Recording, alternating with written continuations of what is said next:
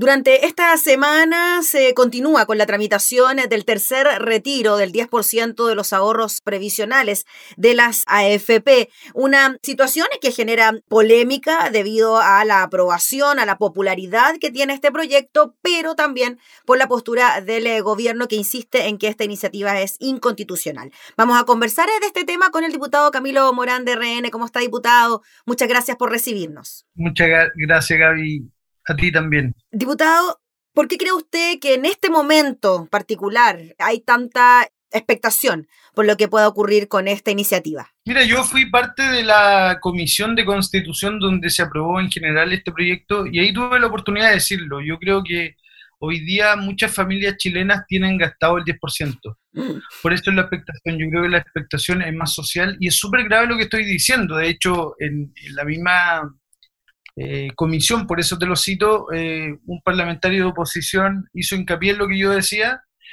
Es muy lamentable eso, eh, es complicado y pasa porque estamos viviendo una pandemia que no solo nos ha afectado en términos de salud pública, sino que también en términos del bolsillo.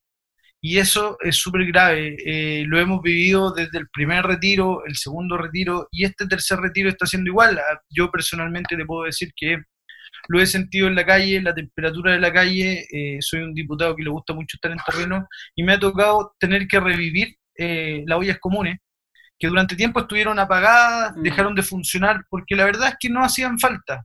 Hoy día, eh, como equipo, hemos tenido que asistir, hemos tenido que seguir ayudando en ollas comunes que se han estado reactivando y se reactivan por una necesidad, si ese es el punto. Ahí no, no hay detrás, eh, y, no digo que, en algunos casos no exista, pero no hay detrás una estrategia política, no hay detrás una estrategia de ningún tipo que no sea el poder alimentar a un vecino que lo está pasando mal.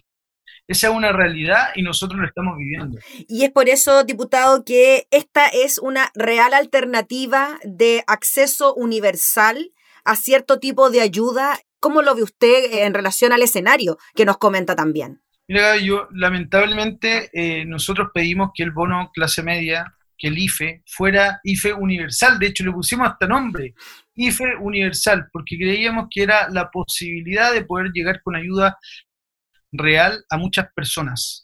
Lamentablemente, por más que yo valoro el esfuerzo del gobierno, estamos entregando 19 mil millones de dólares, una cifra eh, que nunca antes se había entregado en un, en un estado de, en una crisis como la que estamos viviendo, mucho menos. Entonces, eh, es valorable lo que el gobierno ha hecho, es un esfuerzo significativo, pero lamentablemente no llega a todos y con esa realidad nos encontramos en la calle día a día.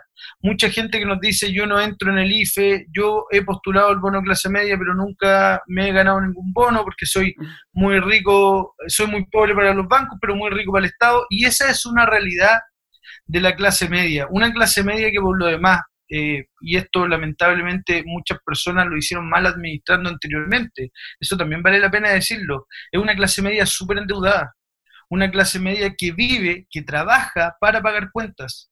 Por lo tanto, y esas cuentas no se han congelado con la pandemia. Por lo tanto, eh, esta gente que está quedando sin trabajo, que tiene que salir, eh, que es comerciante y tiene que salir a trabajar para parar la olla, como se dice en chileno, no lo puede hacer por la pandemia, eh, pero tiene que tener alguna alternativa. Hoy día, lamentablemente, el 10%, no siendo una política pública, siendo una medida de emergencia muy mala por lo demás, porque efectivamente van a empobrecer las pensiones del futuro, es la única alternativa que hay sobre la mesa. Y al ser la única alternativa que hay sobre la mesa, es lo que tenemos que hacer porque de verdad que la clase media chilena está hasta el cogote con las deudas. ¿Y qué le parece, diputado Morán, que ahora el gobierno salga a apoyar lo que en un primer eh, momento fue una iniciativa del alcalde de Lavín, candidato presidencial, de ocuparlo el seguro de cesantía? Sí. De una forma, en vez de, algunos dicen que puede ser adicional al tema del 10% y a las ayudas. ¿Cómo lo ve usted? Mira, yo eh, esa propuesta la he visto porque no es solo del alcalde Joaquín Lavín, también es del candidato presidencial de Renovación Nacional, el primario de Bordes. Sí. Entonces, vi la propuesta inicial, pero entiendo que la propuesta que está haciendo hoy día el gobierno es distinta.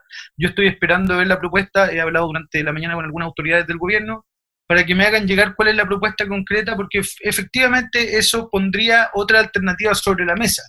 Yo acabo de decir, apoyo el 10% porque es la única alternativa que hay sobre la mesa me gustaría evaluar la, la, alternativa que está señalando el gobierno para poder tomar una determinación. Estamos en plena discusión, o sea, todavía no parte la discusión del 10%, pero va a partir en las próximas horas, por lo tanto me gustaría poder evaluar todas las alternativas, pero yo creo que es súper difícil comparar cualquier aporte con el, el, aporte que hace el 10%. Además, es un, una especie de autopréstamo, por lo tanto también tiene un contenido de justicia social que la gente valora muy bien. Diputado Morán, ¿y NRN entonces habría un apoyo mayoritario al retiro del 10% en cuanto al voto que se requiere para la aprobación? Yo, Gaby, te podría decir que sin conocer realmente cuál es la alternativa que nos presenta el gobierno, mm. hoy día sí hay una mayoría de la bancada de RN apoyando el retiro del 10%. Diputado, y desde el punto de vista técnico, ¿se presentaron modificaciones, indicaciones para que finalmente este retiro del 10%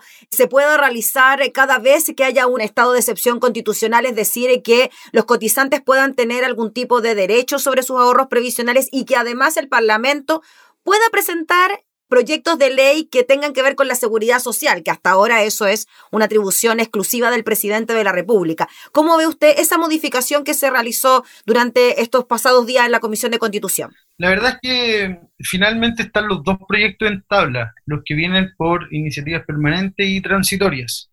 Nosotros como bancada de Renovación Nacional tomamos un acuerdo de irnos por la transitoria porque creemos que es la única que eh, sigue facultando el presidente de la República a presentar este tipo de proyectos, salvo en esta oportunidad que ya lo viene haciendo el Congreso, insisto, en el primer retiro, en el segundo retiro y en el tercer retiro.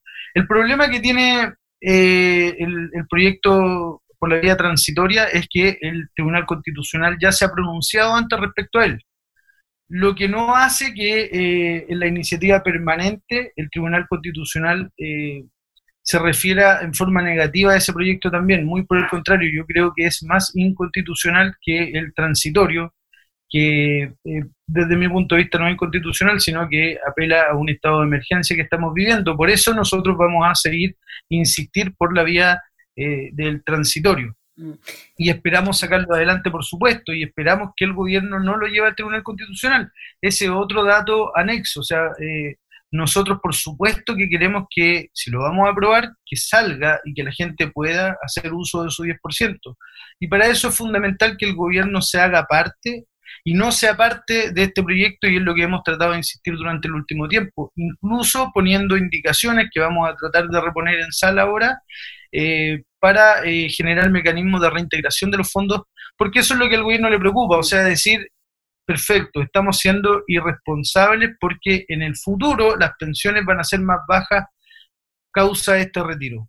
Perfecto, pongamos mecanismos de reintegración de los fondos, se lo hemos dicho incansablemente al gobierno, eh, y si el gobierno no se quiere hacer parte, en definitiva lo vamos a hacer nosotros vía indicaciones en sala. Diputado Morán, sabemos que todavía no conoce el detalle de la alternativa del gobierno en cuanto al seguro de cesantía, pero considerando estos escenarios, la ayuda que ya se aprobó la semana pasada en cuanto al eh, bono clase media y el IFE, y también el préstamo solidario, supongamos que el 10% también se logra aprobar y que no va a ir el gobierno al Tribunal Constitucional, y además el seguro de cesantía, ¿usted cree que con estos tres elementos podríamos estar hablando de una ayuda más bien contundente para llegar a la mayoría de los chilenos? Por supuesto que sí, hay evaluaciones técnicas de eh, el impacto que provocó económicamente el primer y el segundo retiro. A mí no me cabe duda que este tercer retiro también va a generar un, impacto de reactivación económica, sobre todo local, eh, que va a ser muy positivo para, para, la sociedad chilena. Y yo me guardaría, eh, me reservo mi, mi opinión respecto al proyecto que presenta el gobierno porque no lo conozco, pero también creo que sería importante mantenerlo eh, porque no sabemos cómo va a seguir reaccionando la pandemia. O sea, hoy día lo que más necesitamos es que la gente esté confinada, esté en su casa, la región metropolitana completa está en fase 1, hay muchas regiones del país que están en la misma etapa, por lo tanto necesitamos que la gente esté así porque es la única alternativa, y esto lo han dicho los científicos de todas partes del mundo, es la única alternativa para que la cantidad de contagios vaya disminuyendo. En la medida que podamos entregar una ayuda económica contundente, la gente sí se va a poder quedar en la casa. Y no sabemos cuánto tiempo más eh, nos va a paliar esta pandemia que hoy día no cesa. Por lo tanto, yo iría guardando las alternativas que tenemos. Diputado, ¿qué le parece que dentro de estas tres fórmulas de ayuda que hemos estado conversando, dos de ellas tengan que ver con los recursos de los propios chilenos, de lo que se ha ahorrado tanto para pensiones como también para momentos de cesantía? ¿Usted cree que quizás llegó el momento en que el gobierno pudiese meterse un poco más adentro la mano al bolsillo, considerando que la economía fiscal de años anteriores siempre se dijo que fue muy ordenada, ¿no? Que los ministros de Hacienda a lo largo de la historia del país siempre han sido bien restrictivos a la hora de no gastar, de tener los resguardos necesarios. ¿No sería el momento ahora de ocupar aquellos recursos? Efectivamente, si el problema en eso es que no sabemos cuánto va a durar la pandemia, y ahí te insisto, Gaby, yo creo que eso es un poco el sentido de responsabilidad que le puede el mm. gobierno. De todas maneras, yo eh, con mucho cariño creo que han sido mezquinos durante esta etapa, no en la cantidad de recursos, insisto, 19 mil millones de dólares son muchos recursos, pero eh, condicionarlo, por ejemplo, a la etapa que está la comuna de cada persona, yo creo que un poco termina siendo un poco negativo, considerando que mucha gente que vive en una comuna trabaja en otra. Eh, la mayoría de las veces es así, por lo tanto afecta a personas que no debería afectar. Y, y, yo creo que en ese tipo de cosas el gobierno se ha equivocado y lamentablemente pudo haber hecho un esfuerzo mayor que no lo hizo. Y hoy día ya estamos con el tercer retiro encima eh, por lo tanto, todas estas cosas que vamos, estas lecciones que vamos aprendiendo es importante irlas considerando para más adelante. Por eso te decía, este proyecto que hoy día están presentando a lo mejor podría ser eh, la fórmula de no avanzar en un cuarto retiro. Mm. No sé, se me acaba de ocurrir.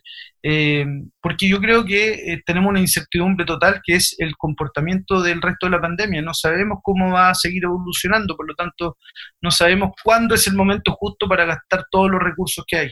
Muy bien, pues, diputado Camilo Moral, le agradecemos enormemente por el contacto. Estaremos súper atentos a la tramitación durante esta semana, quizás la próxima, del retiro del 10% en eh, la Cámara. Así que gracias por su tiempo, que esté muy bien. Muchas gracias a ti, Gabriela, que esté muy bien. Gracias. Era el diputado Camilo Morán de Renovación Nacional hablando sobre la tramitación del tercer retiro del 10% de los fondos previsionales.